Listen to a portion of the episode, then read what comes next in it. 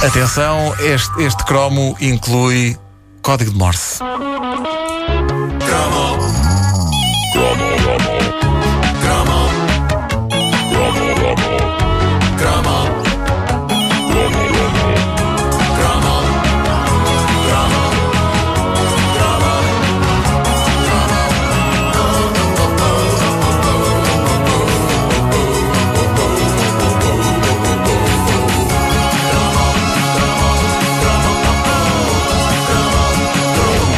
A dada altura dos anos 80 chegou-se à conclusão que todo jovem tinha quase obrigatoriamente de ter um par de walkie-talkies. É verdade, sim, senhor. Claro que Não sim. me perguntem de onde é que isto surgiu, mas na altura parecia uma excelente ideia. Mas algum, pa- Eh, algum jovem tinha um par de walkie-talkies que funcionasse de facto? Eu tinha. Eu vou falar do meu par de walkie-talkies. É monumental. Tinhas um par de Eu walkie-talkies. tinha, tinha um par de walkie-talkies. E funcionavam Eh, os dois? Funcionavam os dois muito bem. Eu não descansei enquanto não moí o juízo aos meus pais para que me dessem esse equipamento. Eu era um rapaz solitário, caseiro, metido para dentro, mas a dada altura achei a melhor ideia do mundo comunicar através de maquinetas. Eu mal comunicava cá fora, mas através de maquinetas, talvez.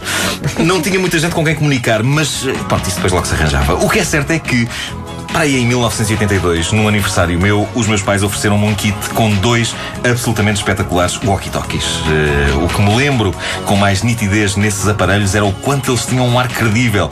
Não era como estes que há agora de plástico, em que cada walkie-talkie é uma cabeça de Homem-Aranha. Não, eram dois magníficos aparelhos metálicos com uma antena e com um planisfério desenhado em cada um deles, a dar a entender que talvez fosse possível comunicar com pessoas do outro lado do mundo. E ao contrário de boa parte dos brinquedos de hoje, aquilo tinha um ar sólido, consistente e credível. E pesado. E pesado. Eram os meus primeiros walkie-talkies. Agora à distância, não percebo todo o entusiasmo da altura em torno dos walkie-talkies. Ah, é fabuloso, é pá, falas com outra pessoa que está longe e ouve-la. Ah, mas para isso havia o telefone. Eh, com a vantagem de no telefone podemos falar ao mesmo tempo os dois e não ter o dedo a carregar em nenhum botão sempre que temos de falar. Mas era aquela emoção eh, de, de espião ou da gente. Era o imaginar dos filmes e das séries. Era malta que comunica em walkie-talkies é claramente fixe. Águia 1, estás onde? Exato, aqui um. Águia 2, atrás de ti. E por isso todos queríamos ter walkie-talkies. Foi a prenda da moda nos inícios dos anos 80 e, surpreendentemente, tinham uma potência e uma qualidade tão grandes que penso que hoje em dia seriam considerados ilegais. Eu temo ter inadvertidamente interrompido comunicações entre aviões e torres de controle com frases do estilo Tu és cocó, câmbio. Uma das coisas que eu mais adoro neste tipo de comunicações é dizer-se câmbio no fim. Sim, sim, sim. Ou câmbio eu escuto, não é? Escuto. É que é para o outro saber que é a vez de falar. É uma coisa que dá estilo, mesmo que a seguir venha, mesmo que venha a seguir a uma frase do estilo tu és cocó. Tu és cocó câmbio. Ah, quase que dignifica qualquer coisa que se diga antes. É por isso que nunca há grandes discussões entre radioamadores. Por muitos insultos que eles chamem uns aos outros, o facto de terem de dizer sempre câmbio no fim acaba por suavizar um bocado as coisas. Tu és um filho desta, câmbio, escuto. ah, tu és um filho daquela, câmbio, escuto. E não é por acaso que falo aqui de radioamadores. Nos anos 80, os banais walkie-talkies eram tão ilegalmente potentes que se apanhavam as coisas mais incríveis. Eu lembro-me de apanhar conversas notáveis entre radioamadores, o que só por si já valia todo o dinheiro pago pelos walkie-talkies. E não precisava de estar sempre dependente de que outra pessoa tivesse um dos walkie-talkies. À meia da noite, por baixo das cobertas, eu ligava um deles e ficava a ouvir conversas do género. Oh, oh Charlie Papa, tu vais lá amanhã ter com a miúda? Ela é boa, pá, é boa, câmbio. E havia sempre um que se ouvia pior, não é? Ouvia-se algo como.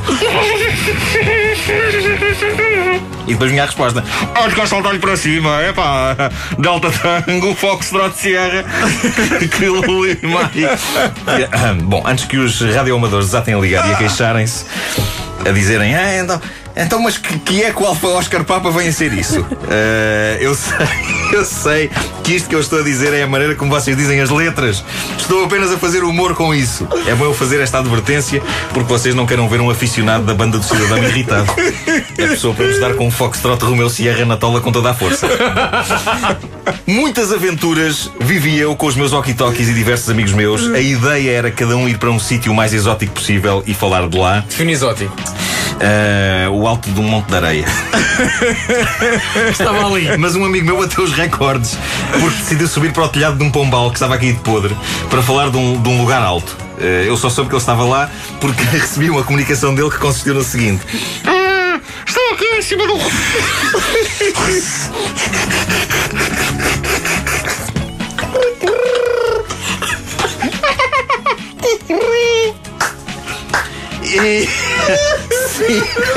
Eu devia ter ido logo ver o que se passava, mas fiz como nos filmes. Fiquei parado no mesmo sítio, com o walkie-talkie na mão a dizer: Alô, escuto. Estás em cima de onde escuto? O que se passa? Escuto. Onde? Câmbio. Onde? Escuto. Câmbio. Escuto. A da altura eh, fui mesmo ver o que se passava, porque ele não, não respondia.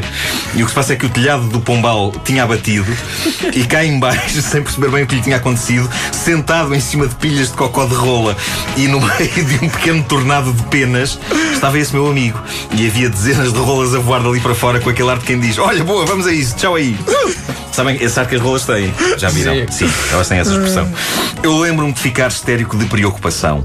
Não com o meu amigo, mas com o walkie-talkie. Ah, era o teu. Mesmo. Ah, tá bem. Eram os meus walkie-talkies e lembro-me que o rapaz estava completamente zonzo e com a perna numa posição que não me parecia inteiramente natural, mas lembro-me também que a primeira coisa que fiz foi tirar-lhe o walkie-talkie da mão e exclamar: Mas estás maluco ou quê? Ele não ficou seriamente ferido e quanto à posição não natural da perna, eu acho que na nossa infância nós temos uma elasticidade que vamos perdendo à medida que o tempo vai passando. Já o walkie-talkie nunca mais foi o mesmo. Fiquei, portanto, só com um a funcionar e não me restou outro remédio senão ouvir os senhores da banda do Cidadão a falarem das miúdas que queriam engatar. Deprimente, sim, mas tecnologicamente avançado. Olha, o- os teus walkie-talkies tinham código Morse. Tinham! Epá, Tinha lá atrás, tinha lá atrás a chapinha com o código Morse para tu saberes o que é que fazias. E alguma vez soubeste alguma coisa? Não. Não, não, não, não. Era fixe, era fazer barulho com aquilo. Eu sempre achei que o código Morse, é, na sua essência, é parvo. Porque a pessoa está aflita.